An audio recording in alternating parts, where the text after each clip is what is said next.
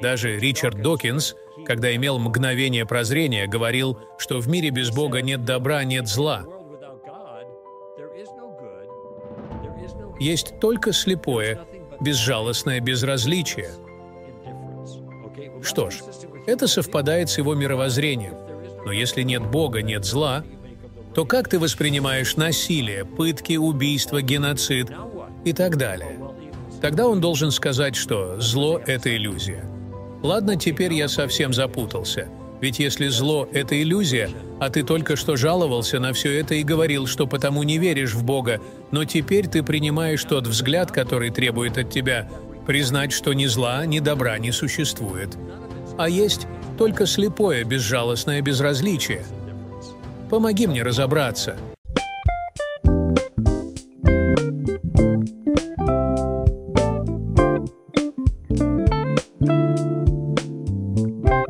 Всем привет, друзья! Меня зовут Михаил Бакумов, и это подкаст «Разумная вера в Украине». Два года назад Грегори Колко уже был нашим гостем, а сегодня мы вновь поговорим с ним. Грегори Колко является основателем и президентом служения Stand to Reason, и он работает адъюнкт-профессором христианской апологетики в университете Байола.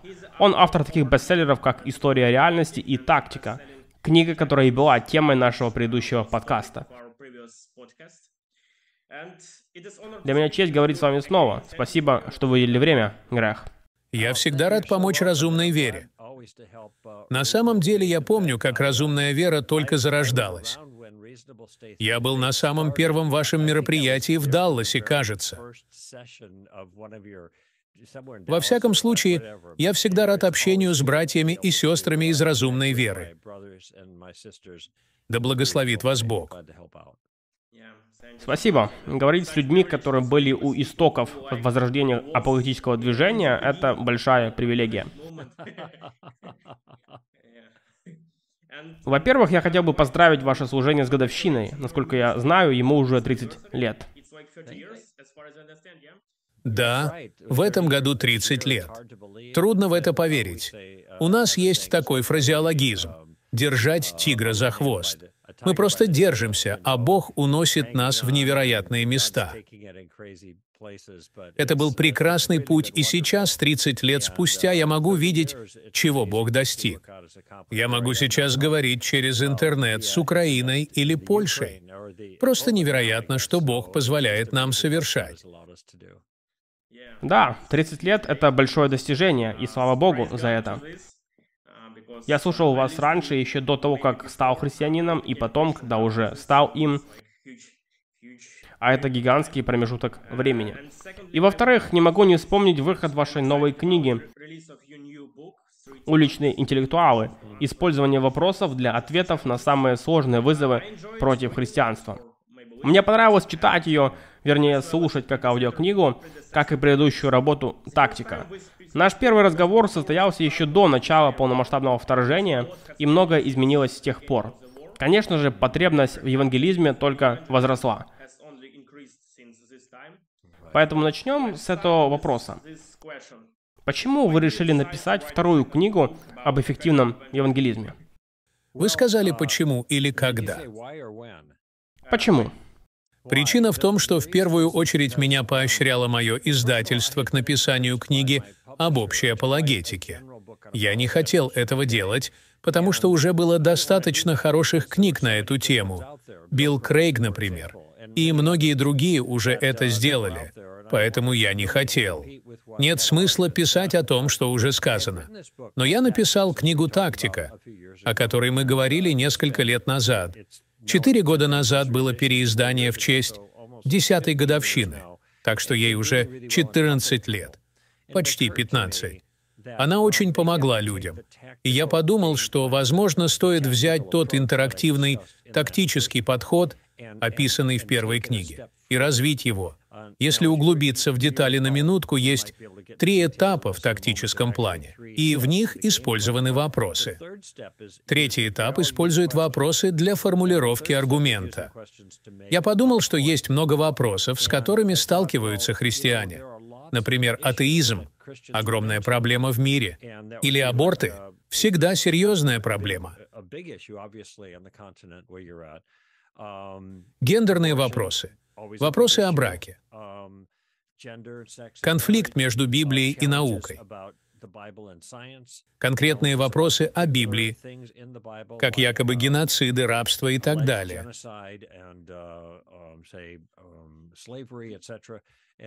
Также поднимают вопросы об Иисусе как единственном пути спасения, или об Иисусе как всего лишь Сыне Божьем, а не самом Боге.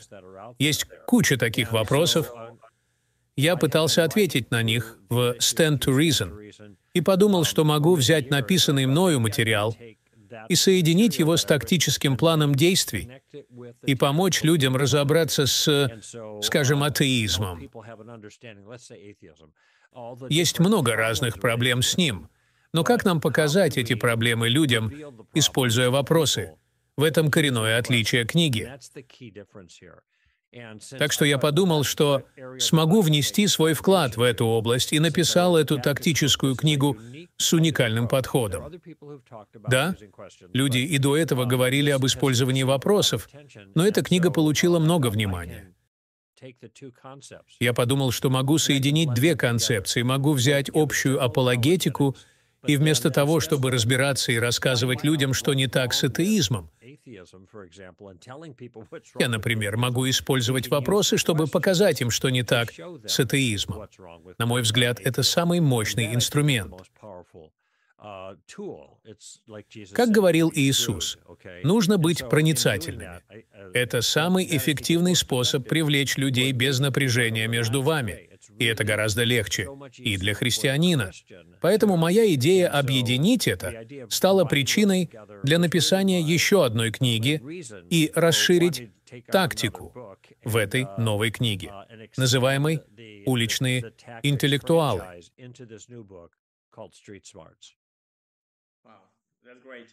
Прекрасно. И это очень важно, ведь люди всегда смотрят на то,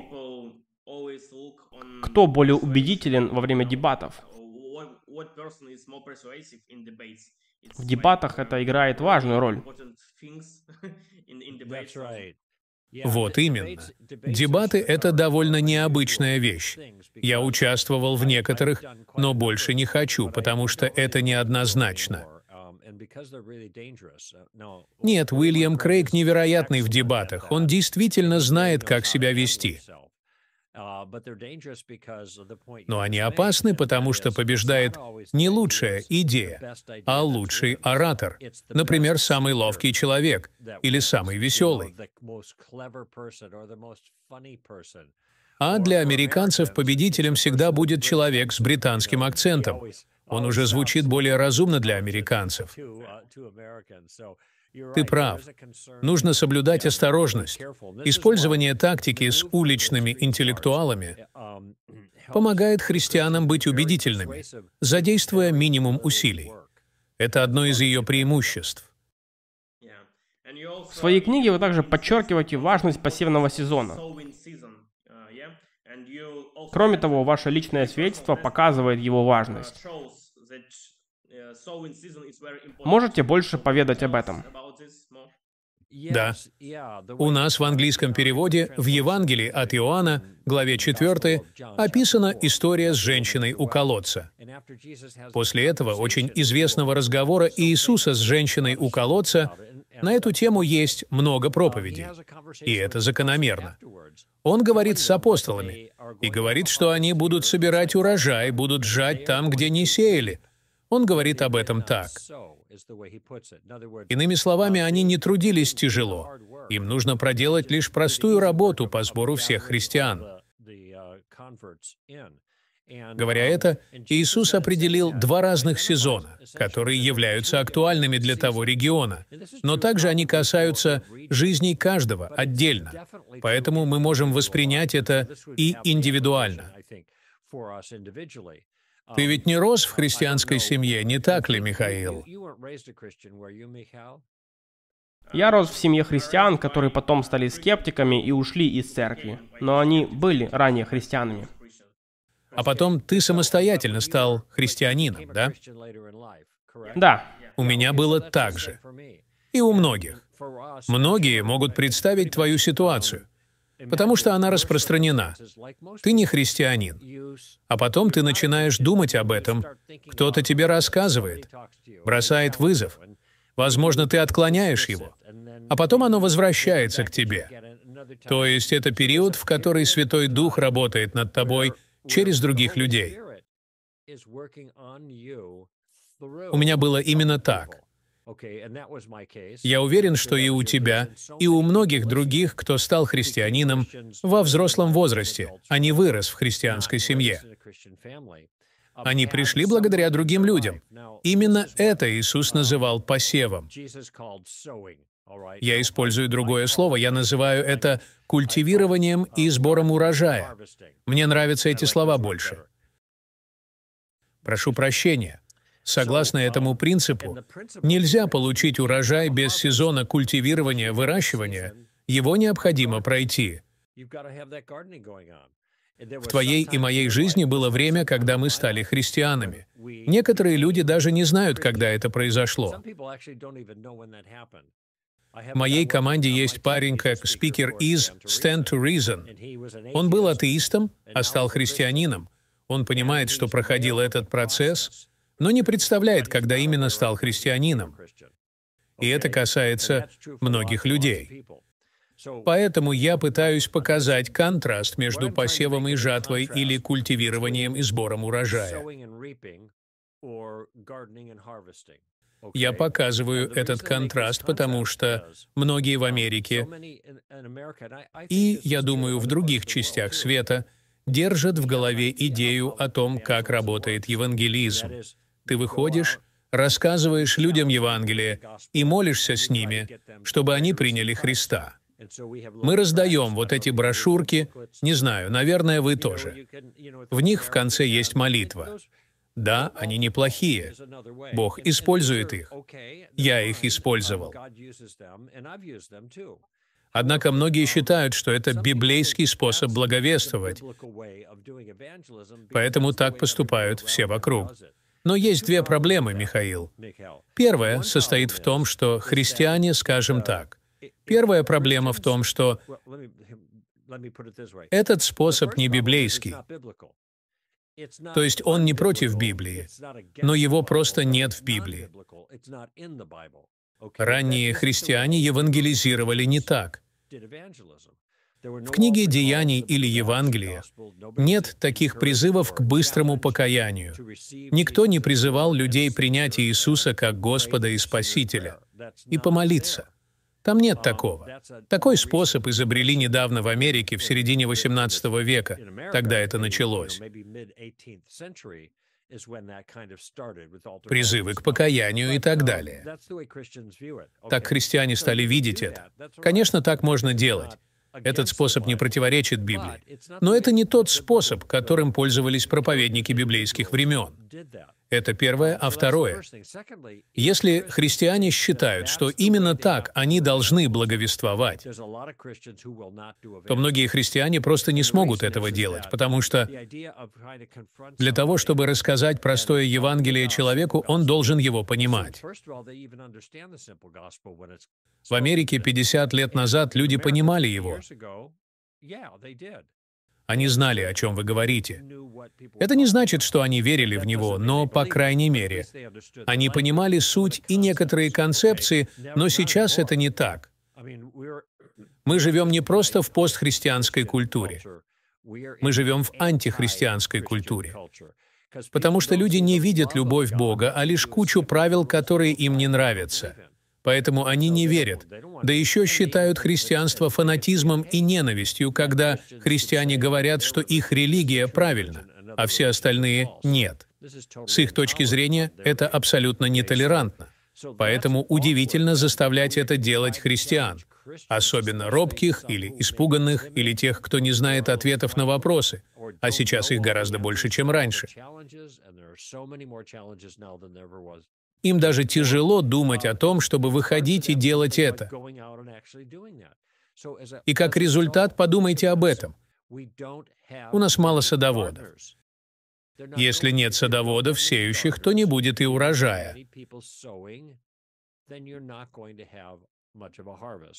Это простая математика. Вы можете проводить призывы к покаянию, но для этого нужно привести нехристиан в церковь, прежде чем они выйдут к алтарю. Они, христиане, не хотят иметь ничего общего с церковью, особенно в очень-очень атеистическом окружении. У меня есть друг из Парижа, он был атеистом, очень умным, сейчас он имеет степень теологии.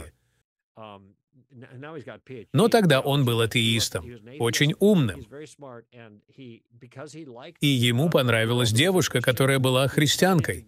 Он попытался пойти в церковь и доказать ей, что христианство глупо. Он говорил, что когда вошел в церковь, то почувствовал себя в зоопарке, рассматривая удивительных животных. Он не хотел, чтобы кто-нибудь даже видел, как он заходит в церковь. Но закончилось все тем, что Бог очень серьезно взялся за него. Его зовут Гийом Биньон. Не знаю, слышал ли ты о нем. Он написал книгу о том, как атеист-француз стал христианином и многое другое. Вот именно так многие атеисты и нецерковные люди думают о церкви. Зачем мне вообще в нее идти? Ты не можешь ответить на призыв к покаянию, если ты даже не пришел в церковь, в которую никогда не попадешь. Это значит, что христиане должны идти к ним, но если они боятся выходить, то это проблема. Но есть решение. На мой взгляд, нам нужно вернуться к библейскому методу. Он удивит многих, но я объясню его более подробно, особенно если вы выросли в другой среде, с другим взглядом на евангелизм. Я вообще не переживаю об урожае и даже не пытаюсь его собрать. У меня даже нет цели, чтобы человек помолился и принял Христа, когда я говорю с ним на духовные темы. Кстати, я не делал этого уже 30 лет, не молился с кем-то о принятии Христа. Я смеюсь, потому что некоторые думают, а особенно американцы, вот неудачник, он ни с кем не молился молитвой покаяния. Однако это показывает, что в их понимании успех евангелизма измеряется количеством людей, принявших и откликнувшихся на Христа. В книге «Деяний» мы можем видеть, как по 3-4 тысячи человек ответили на призыв. Результаты были потрясающие. Но целью было не обратить всех этих людей в христианство, а распространить Евангелие. Поэтому моя цель — это не думать об урожае. Моя цель — думать о культивировании, как я могу донести что-то ценное человеку, с которым общаюсь, атеистам или скептикам, или тому, кто в поиске, кто думает о Христе, но не все понимает. Вот здесь христиане могут быть самыми эффективными, помогая, выращивая. Моя цель очень проста. У нас в Америке есть поговорка, не знаю, может и у вас в стране есть что-то похожее. В обувь может попасть камень. Мы говорили об этом несколько лет назад, обсуждая тактику. Прогуливаясь, мы можем почувствовать, как в обувь попал камешек. Можно идти дальше, но он будет раздражать, так что надо его достать. Мы останавливаемся, снимаем обувь, достаем камень, и тогда идем дальше.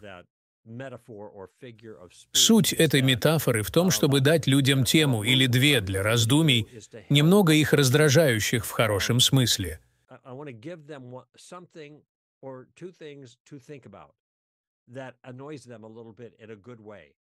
Я должен сделать так, чтобы они задумались. Они просто выбросили его, посмотрели на христианство в свете своего мировоззрения. И это моя единственная цель. Я не должен беспокоиться о том, как привести их ко Христу или заставить помолиться. Иногда мы пытаемся вырвать плод, но он еще не созрел. Мы только тянем и тянем. Но это не самая лучшая идея. Я думаю о концепции культивирования. Дать что-то, о чем можно подумать немного здесь, немного там. Если думать о садоводстве как метафоре, если у вас есть сад, у нас раньше был сад на заднем дворе, и вся семья работала там. Каждый имел свои обязанности — поливать, сажать, сапать, рвать сорняк. Вся семья участвовала в этом процессе, каждый из нас делал что-нибудь немного здесь, немного там. Я хочу, чтобы люди думали именно так, о культивировании и садоводстве. В евангелизме мы тоже все в одной команде, каждый делает какую-нибудь небольшую частицу.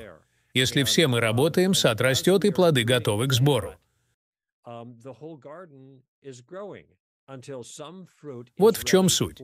Я кратко расскажу тебе свое свидетельство в качестве примера. И, может быть, твое будет похожим, Михаил. Я часто встречал много подобных историй. 28 сентября 1973 года, более 50 лет назад, как раз месяц назад у меня была 50-я годовщина, мой 50-й духовный день рождения. В тот вечер мой брат пришел ко мне домой и стал рассказывать мне об Иисусе. Он был христианином, а я нет. Я ему тогда сказал, Марк, не надо мне это уже рассказывать. Я уже решил, что хочу быть христианином. Обрати внимание на произошедшее. Хотя Марк и был садовником для меня, но он не привел меня ко Христу. Грубо говоря, я сам собрал свой урожай, или вернее, Дух Святой собрал урожай. Марку не нужно было это делать, когда мой плод созрел, он сам упал в корзину. Я хочу помочь людям понять эту идею. Описывая ее в уличных интеллектуалах, я использовал опрос, чтобы показать, насколько мощна она.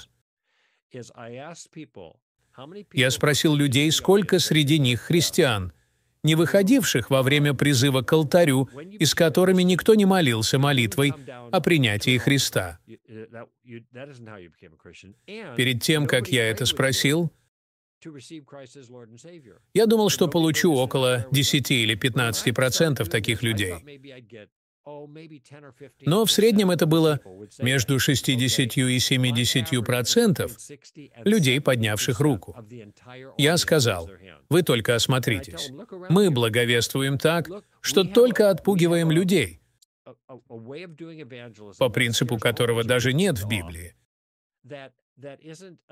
И оказывается, что большинство из вас даже не стали христианами таким способом. Вы стали христианами благодаря работе Святого Духа в вашей жизни без кого-то еще. Или вы выросли в христианской семье и даже не помните, как стали христианином. Иными словами, Святой Дух собирал урожай во всех ваших случаях. Поэтому не переживайте об урожае. Переживайте о взращивании. Так я обосновываю эту идею в уличных интеллектуалах, тоже описано и в тактике, но там она не столь хорошо продумана.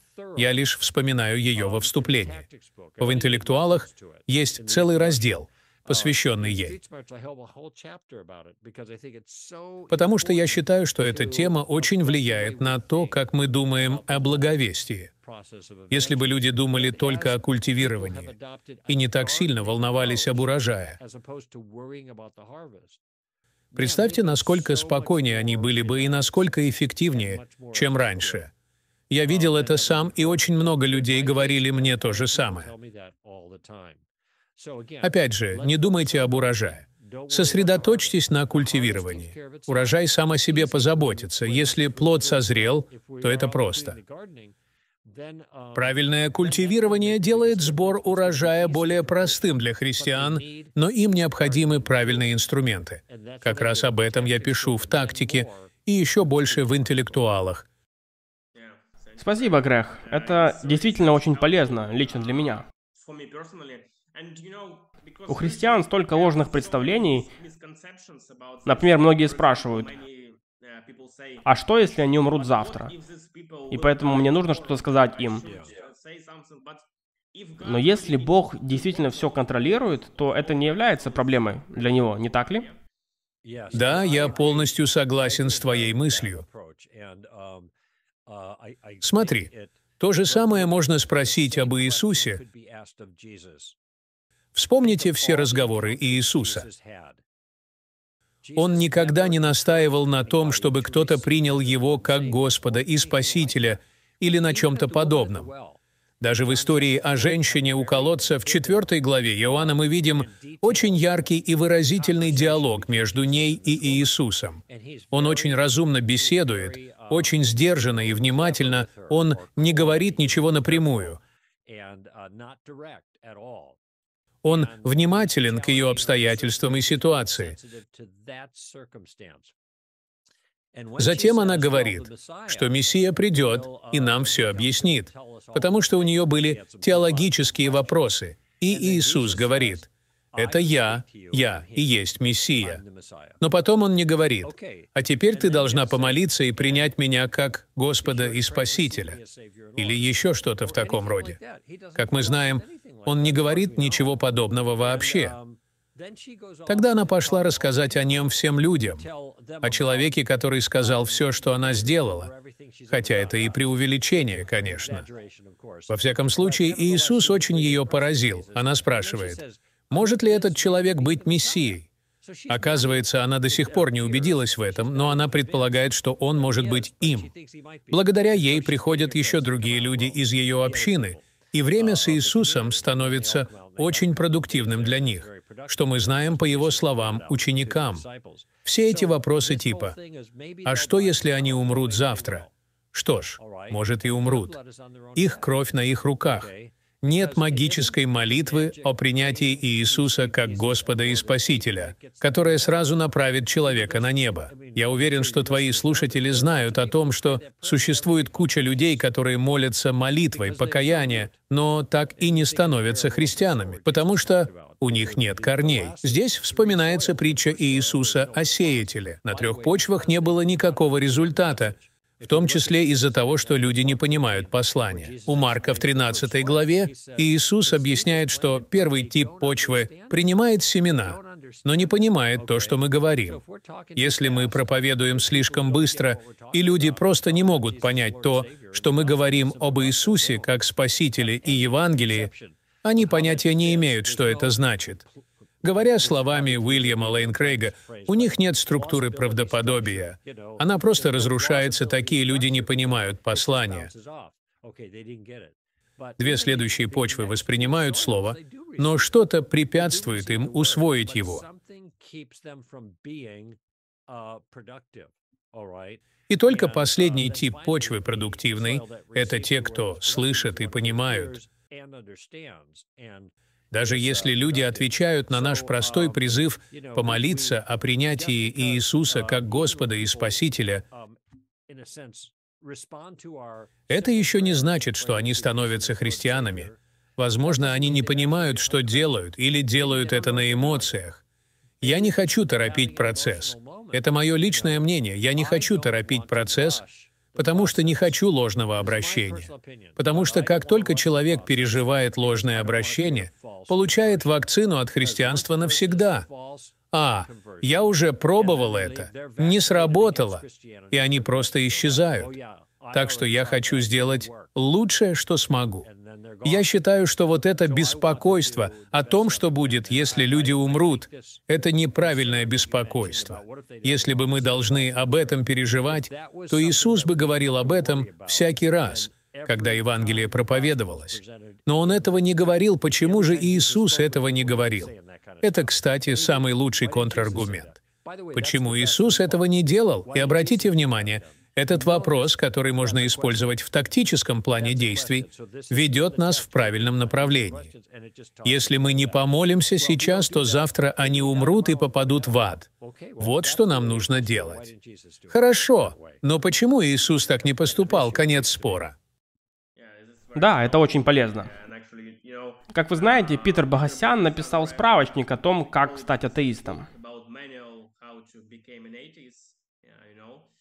Подождите, Питер Богасян. Эта книга вот здесь у меня за спиной. Не помню, как эта книга называется на английском, но наши издательства часто любят полностью менять название. Поэтому у нас она звучит как Евангелие от атеиста. Интересно, кажется, на английском книга Багасяна называется «Справочник для создания атеистов». Он использует ту же технику. Он говорит, не пытайтесь проповедовать им атеизм, не пытайтесь извлечь их из христианства. У него есть конкретная цель — убедить, что вера христиан не имеет смысла. А делается это на основе вопросов о вере. В книге есть много примеров. Автор предлагает проповедникам атеизма задавать вопросы, быть любезными, умными, просто посеять семена сомнения. Он учит культивированию, а это очень эффективно. Иисус делал это также. И если Иисус делал это, то и атеисты могут. Возможно, нам стоит начать это делать также. Об этом книга. Я читал эту книгу, и автор говорил о зачатках сомнения в людях и приводил очень меткие примеры этого. Это касается и христиан, ведь если наше мировоззрение правильно, мы должны быть готовы к вопросам, разным вызовам. Это важно. А в конце книги написано, не говорите с апологетами, это безнадежно. Вот именно. Он также пересматривает определение веры, и я пишу об этом в интеллектуалах, потому что это самая распространенная тактика атеистов, которой христиане уязвимы, поскольку христиане также часто имеют ложный взгляд на веру. Мы используем термин «вера», имея в виду отсутствие каких-либо доказательств. Пасторы говорят всем людям в церквях, которые задают вопрос об этом, что они просто должны иметь веру, совершить скачок веры. Конечно, это совсем не то, чему учит Библия. Не существует скачка веры, существует шаг доверия, несомненно. Скажем, на следующей неделе я лечу самолетом в Сиэтле. Я должен сесть в самолет, чтобы попасть в Сиэтл. Это один из путей попасть туда. Но я не сажусь в любой самолет, который мне попадется. Нет, я определяю, какой нужен именно мне. И я знаю, что Дельта доставит меня. Самолет не разобьется. У них отличные пилоты и так далее. У меня есть причины доверять этим авиалиниям. Но я не практикую веру до того, как поднимусь на самолет. Так что я должен сделать шаг доверия, но для него есть причины. Он основан на понимании, что они заслуживают моего доверия. То же касается христианства, я пишу об этом в книге. Есть куча примеров в Новом Завете, когда предоставляются убедительные доказательства. Иисус является апостолом. Об этом написано в Деяниях, глава 1. Павел написал, точнее, Лука написал о Павле, что он обычно размышлял с людьми над Писанием и убеждал некоторых. Uh, Он не всегда использует священное писание для своей аргументации, но и цитирует философов того времени, чтобы с помощью них объяснить истину uh, об Иисусе. Это можно увидеть во всей Библии. Uh, Иоанн в конце Евангелия пишет, зачем он написал его. Он сказал, что еще много чудес, которые сотворил Иисус, но которых он не записал. Но он записал семь чудес для того, чтобы читатели поверили. Это доказательство. Поверили во что? Что Иисус есть Мессия и Сын Божий. Здесь две стороны. Он обещанный Мессия, и также Эммануил, Бог с нами, и вера в вечную жизнь. Я с иронией отношусь к тому, что многие христиане имеют ложный взгляд на веру и считают апологетов слишком подозрительными, потому что мы стараемся все объяснить, даже веру. Это не по-библейски. Но взгляните на 20 главу Иоанна, где он пишет, что все Евангелие написано с этой целью. Вот куда двигаются атеисты Питера Богосяна. Да и все атеисты вообще. Они продвигают идею того, что вера — это скачок. И вот здесь христиане начинают сомневаться в истинности христианства. Я пишу в «Интеллектуалах» в разделе об атеизме, что такие предубеждения не библейские. Если христиане воспринимают веру так, как об этом пишет Богосян, то они неправильно понимают Библию и остаются уязвимыми по отношению к атеистам, таким как Богосян. Спасибо. Сейчас я кратко пройдусь по основным этапам вашей книги «Тактики», а потом мы сможем остановиться на практических примерах. Насколько я понимаю, есть три главных вопроса. Что вы подразумеваете под этим? Как вы пришли к такому выводу? И а что вы думаете об этом? С использованием доводов. Поговорим о конкретных примерах, в частности, из-за войны в Украине многие говорят, я не могу поверить в Бога, потому что так много людей гибнут, мои друзья гибнут и тому подобное.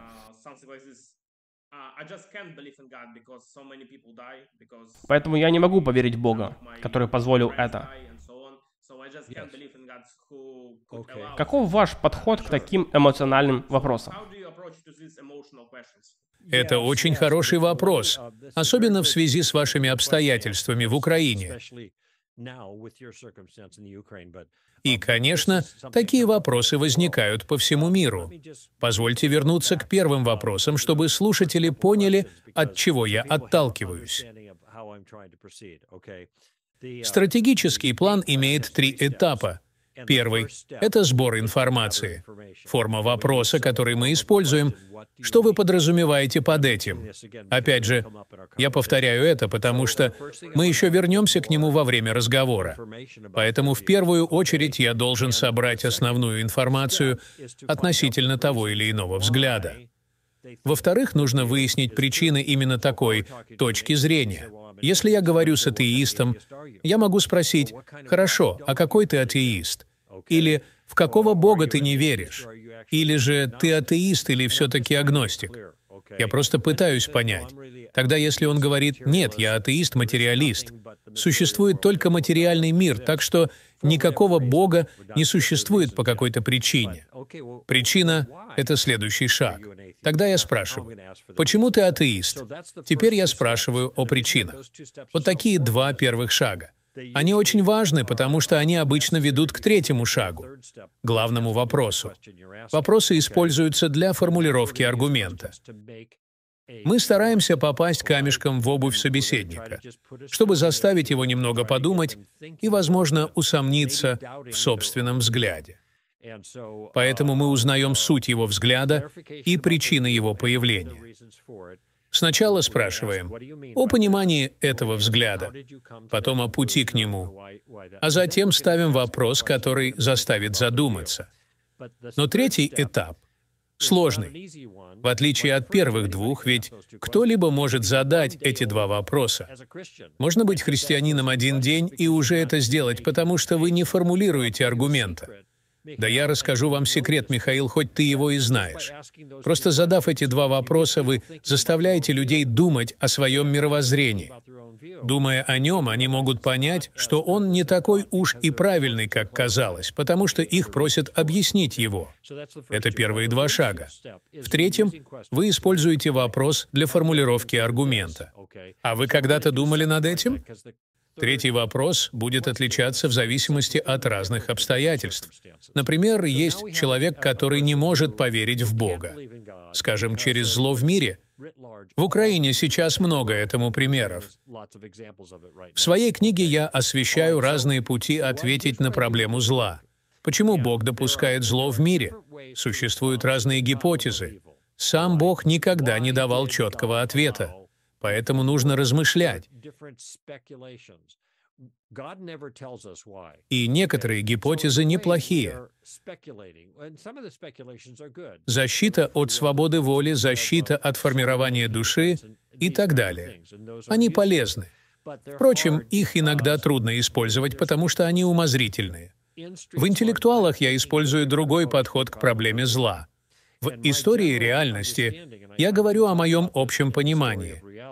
Проблема зла не является проблемой для христиан в распространенном сейчас понимании.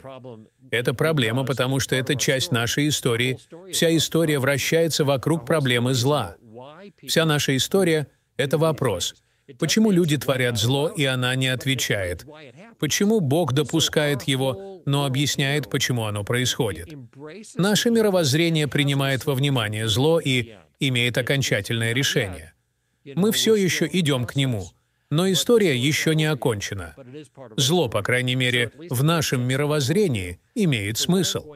Поэтому я стараюсь показать атеисту то, что если он избавится от Бога через зло в мире, он вообще не найдет смысл в мире. Итак, это предыстория, которую я рассказал в книге «Уличные интеллектуалы». Как только вы поймете это, то далее есть предложенные мной вопросы, а я излагаю вопросы в форме примеров диалогов, чтобы христиане понимали, как продолжать разговор. Вот пример разговора. Представьте, что вы не христианин, а атеист, спрашивающий о проблеме зла в мире. Я бы ответил вам как-то так. Я полностью понимаю твои переживания, если ты стал атеистом через все зло в мире, вторжение, войну с Россией или что-нибудь другое, всегда есть какая-то причина. Я понимаю это. Но попробуй задуматься на миг. Позволь задать тебе вопрос. Представим, что ты прав, и Бога не существует. Существует только зло. И все. На что ты только что жаловался, продолжается и дальше. Войны, убийства и прочее — это все еще случается? Конечно, да. И это все еще зло? Да, это зло, и из-за него я не верю в Бога. Заметьте, что я задал два вопроса для основы. Я не спорю, а только внимательно слушаю. И, наконец, последний вопрос. Хорошо. Это сбивает меня с толку. Объясни мне, если атеизм истинен, то как может быть столько зла в мире? Если атеизм истинен, как может быть столько зла в мире? Вот мой вопрос. Здесь я остановлюсь и немного объясню слушателям, если они не поняли. Я знаю, что ты понял, но я объясню. Атеисты оценивают мир по стандарту, нравственному правилу. Они предполагают, что в мире есть моральный стандарт, который люди нарушают. И это причина проблемы зла. Россия не должна была атаковать Украину, это неправильно. Мой вопрос следующий. Правда? А кто сказал это? Где ты это взял? Ты ведь атеист? Да? Материалист? Да. В мире нет ничего, кроме молекул в движении. Где ты тогда берешь моральный стандарт, которым оцениваешь эти поступки как злые? Ты только что сказал, что Бога нет. Где тогда этот нравственный стандарт? Конечно, если собеседник непреклонный атеист, то ему остается лишь сказать, что морального стандарта не существует, а значит и зла. Должен признать, что так поступают честные и последовательные атеисты.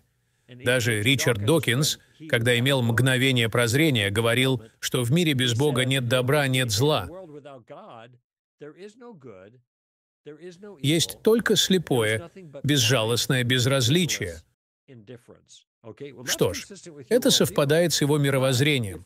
Но если нет Бога, нет зла, то как ты воспринимаешь насилие, пытки, убийства, геноцид и так далее? Тогда он должен сказать, что зло — это иллюзия. Ладно, теперь я совсем запутался. Ведь если зло — это иллюзия, а ты только что жаловался на все это и говорил, что потому не веришь в Бога, но теперь ты принимаешь тот взгляд, который требует от тебя признать, что ни зла, ни добра не существует, а есть только слепое, безжалостное безразличие. Помоги мне разобраться. Я не отвечаю на вопрос, почему Бог позволяет зло, которое является гораздо более сложной проблемой. Я дал собеседнику поводы подумать над своим взглядом. Я стараюсь показать, что Бог — это единственная опция, если в мире есть зло. Нам все еще нужно ответить на этот сложный вопрос. Но если нет Бога, то в мире нет и зла. Я хочу, чтобы атеист увидел это. В противном случае ему будет все равно на мои объяснения, почему Бог позволяет зло, потому что мои ответы не удовлетворят его. Этот разговор записан в книге. В первой части раздела я объясняю, что не так с точки зрения, а затем как решить проблему, используя вопросы в разговоре в определенной последовательности. Так что христиане могут понять и, возможно, усвоить это.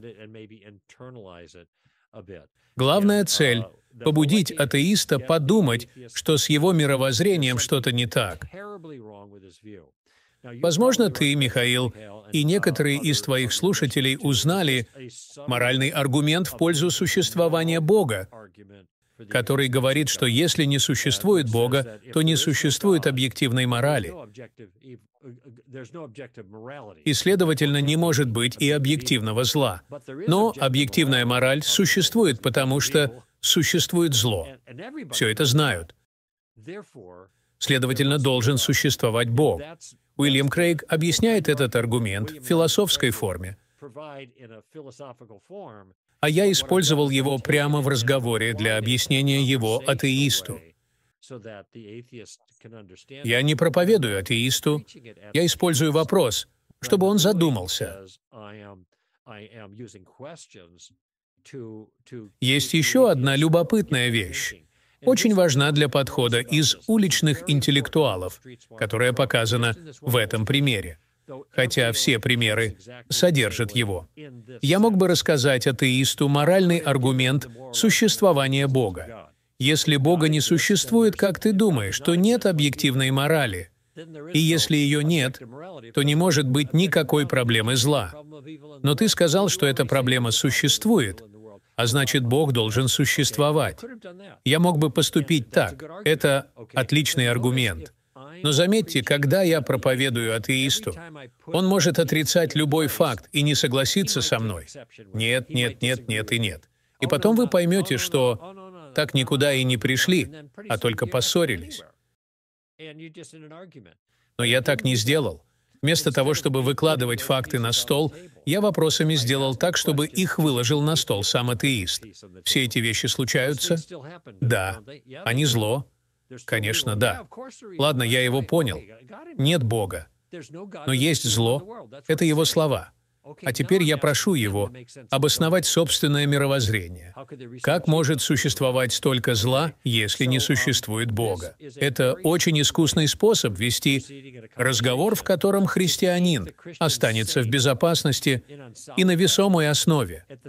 И в то же время это привлекает атеиста на вашу сторону с помощью ответов на три вопроса. Он становится союзником. Он помогает вам потопить его собственное мировоззрение. Такой способ очень мощный, особенно когда вы заканчиваете вопросом. И что теперь? Единственное, что вы можете добавить, что зло является иллюзией, и это провоцирует следующий вопрос. Погоди-ка, ты ведь не верил в Бога через зло, а теперь говоришь, что это иллюзия. В самом деле? И я не должен вести разговор дальше. Я только забросил камешек в его обувь. Он должен поразмышлять, Святой Дух займется им. Мне не обязательно продолжать проповедовать ему. На мой взгляд, этого достаточно. Я доволен этим моментом. Возможно, он захочет продолжить разговор хорошо, но я уже бросил этот камень, и Святой Дух использует его. Большое спасибо. Опять же, очень полезно давать людям повод подумать, потому что некоторые христиане говорят, какой смысл говорить с людьми, ненавидящими Бога? Если вообще смысл говорить, ведь нельзя же убедить людей, не желающих верить и которым не нравится верить в Бога.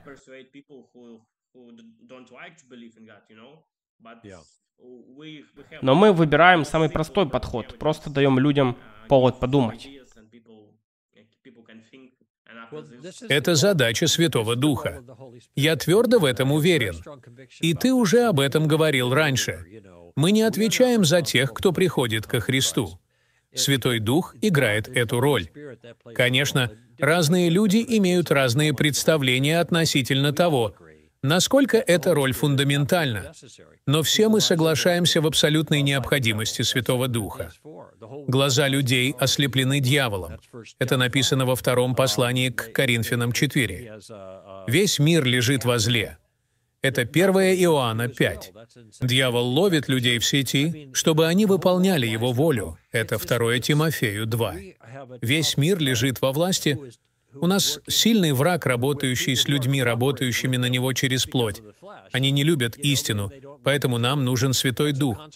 Наша работа это открыть им истину настолько точно, дружелюбно и убедительно, насколько возможно. С этого момента мы доверяем людей Богу. После разговора может показаться, что человек не обратил ни одного внимания на послание, но мы не знаем, что делает Господь. А потом можно узнать, что Дух Святой активно работал над душой на основе того, что мы сказали, хотя и не увидели этого сначала. Поэтому оставьте это Богу. Не беспокойте. Молитесь о том человеке. Благовествуйте дружелюбно. По-доброму, верно, истинно и убедительно, но позвольте Богу беспокоиться за результат. Именно так. Спасибо. Возьмем еще более практический вызов для нашего общества – аборты.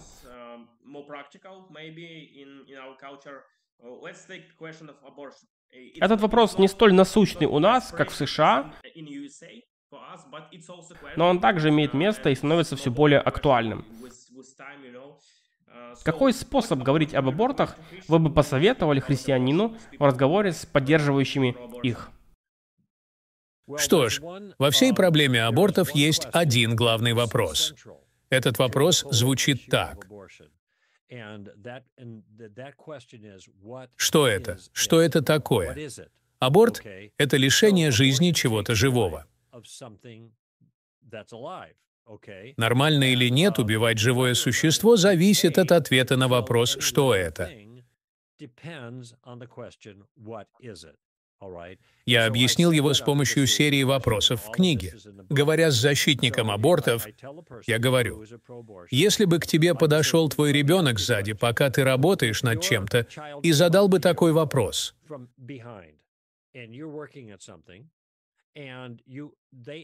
«Мама, папа, могу ли я это убить?» Могу убить это. На какой вопрос вы должны услышать ответ перед тем, как отвечать на этот? Что это? Если это таракан, или паук, или комар, то убивай. Но если это твой младший брат, и ты просто злой на него, то погоди, что-то здесь не то.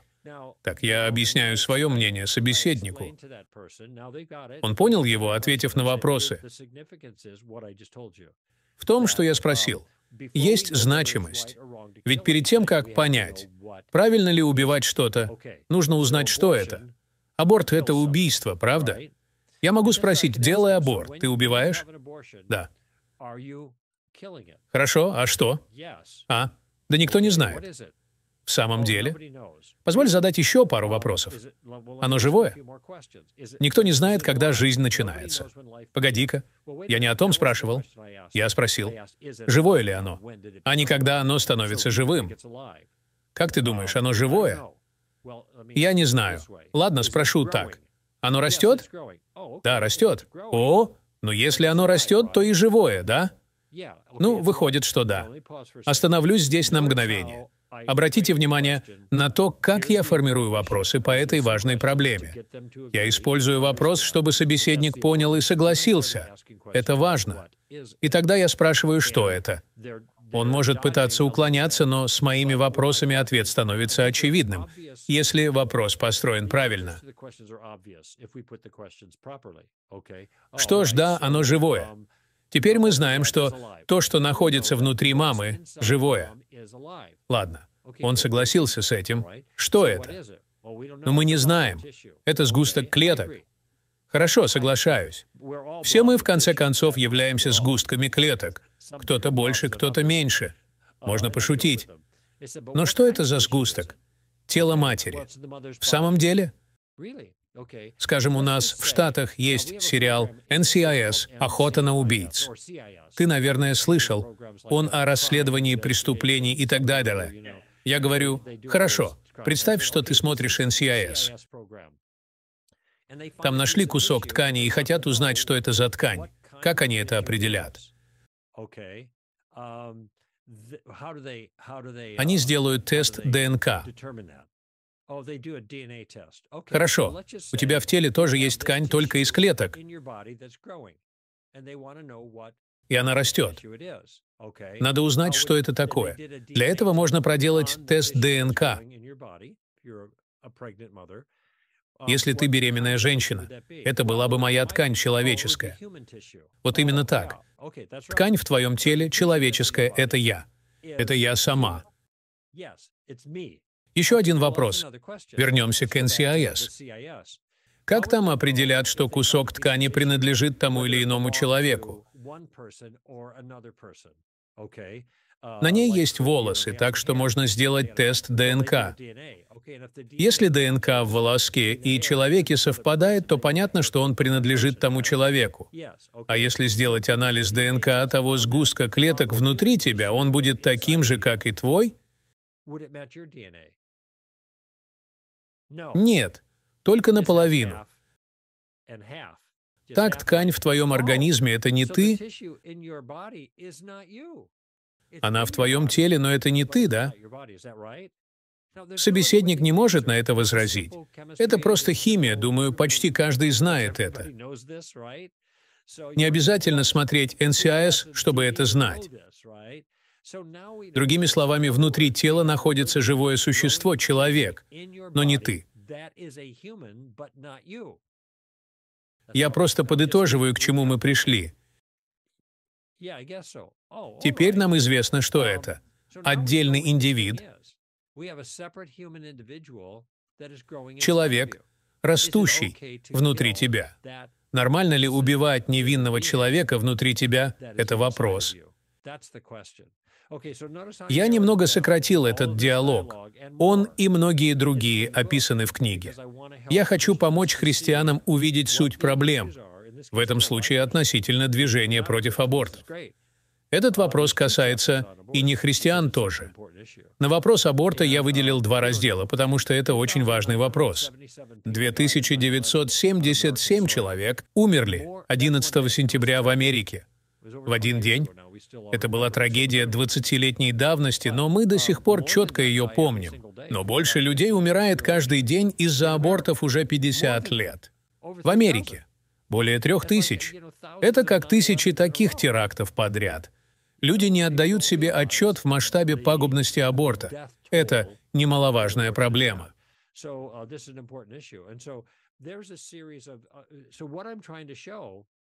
Я стараюсь показать, что мы знаем многое о том, что растет внутри. Знаем, что это отдельное лицо, человек невиновный, не сделавший ничего плохого. И, кстати, он находится именно там, где человек такого возраста должен находиться. Он не вторгался в тело матери. Мать образует другого человека. Она способствует его развитию. Говоря о беременности, люди всегда обращаются к нерожденному как «ребенок».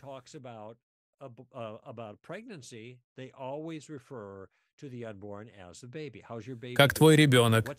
На каком этапе роста твой ребенок? Все это знают, кроме тех, кто его не хочет. И тогда это сгусток клеток.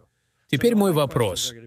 Почему ты считаешь нормальным убивать ребенка, невинного человека, находящимся в твоем теле?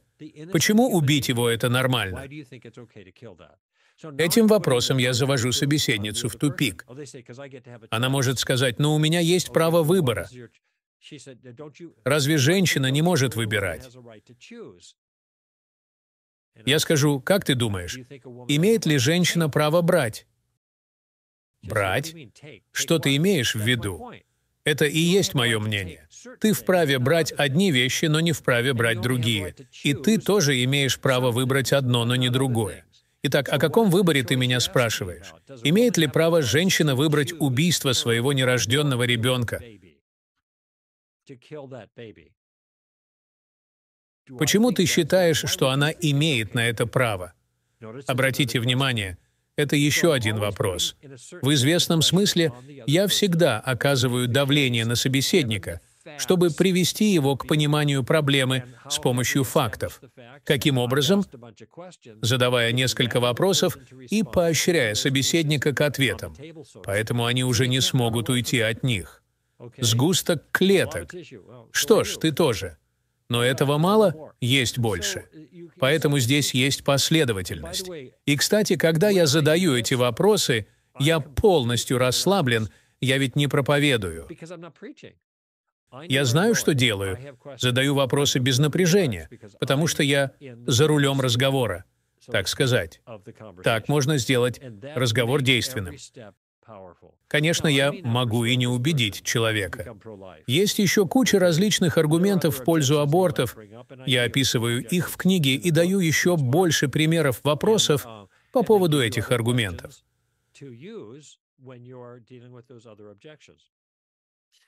Однако главная цель — заставить собеседника подумать, не убедить его в тот же момент. Потому что смена фундаментальных убеждений требует времени но я могу гарантировать, что она встречается в жизни многих со временем. И с абортом тоже это не такой сложный вопрос, он прост. Сложно подобрать правильный ответ. Я все понимаю, жизнь такая. Но если у тебя двухлетний ребенок, и тебе с ним тяжело, ты же его не убьешь? Да нельзя. Можно справляться по-разному, но не убивать. Приблизительно так мы имеем дело с вопросом абортов. Есть много разных подходов, и все они описаны в двух главах об аборте. Они помогут понять, как действовать, по крайней мере, в начале, заложить основу. Самый важный вопрос — что это? Большое спасибо. После такого объяснения все становится столь очевидным и логичным, что такого вывода избежать просто невозможно.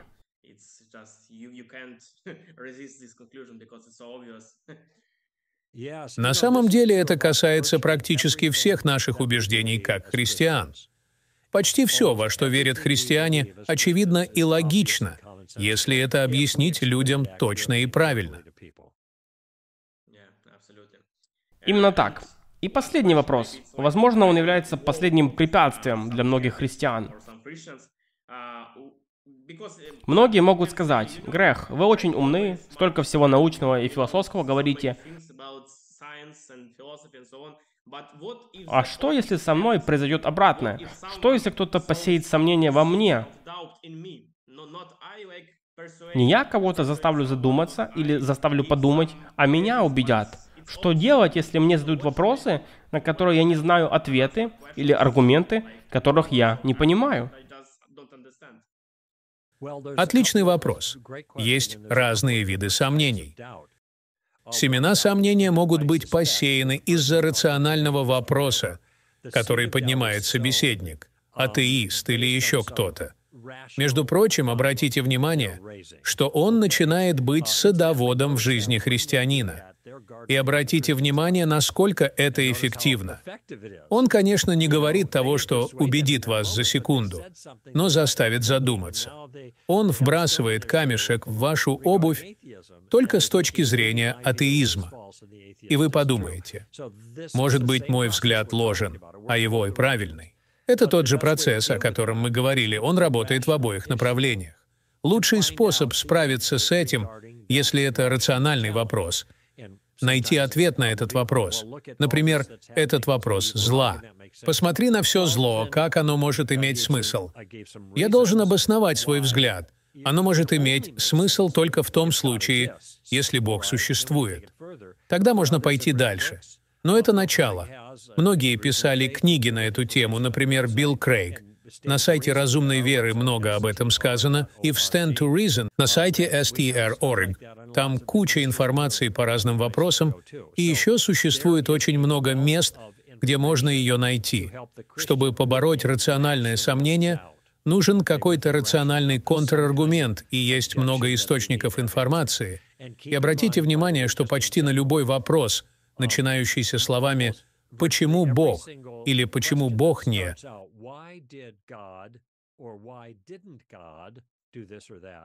сделал то или иное, нельзя ответить, потому что это вопрос о Божьем мышлении и его намерениях.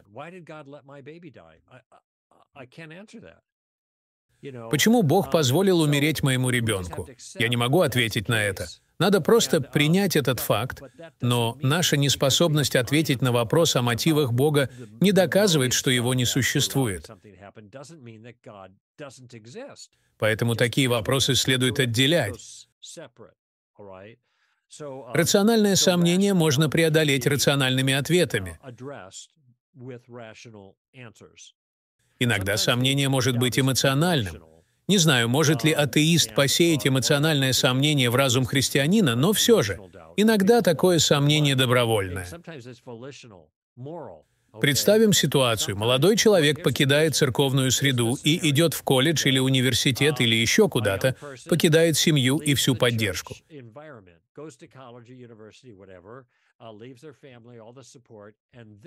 И здесь у него появляется возможность заниматься сексом с кем угодно. Если он или она христианин, то это проблема. Имея много секса, он начинает сомневаться в теологии. Он сомневается в ней, потому что живет безнравственной жизнью и не хочет оставлять ее. Поэтому сомнение создает его желание жить безнравственно. Для многих это также огромная причина подвергнуть сомнению христианства. Я использовал секс в качестве примера, но их множество. Или иногда люди могут сказать, «Я не люблю правила, мне не нравится, что христианство указывает мне, что делать». Чаще всего это в сексуальной сфере и в других сферах. Проблема в том, что это Божий замысел. Он создал мир именно так, и те ограничения, которые Он дал для нашего добра. Конечно, если ты молод, безумен, неустанен, то ты не веришь в это, не осознаешь, что может неожиданно произойти на дороге, например, и думаешь, что Бог забрал все веселье из моей жизни.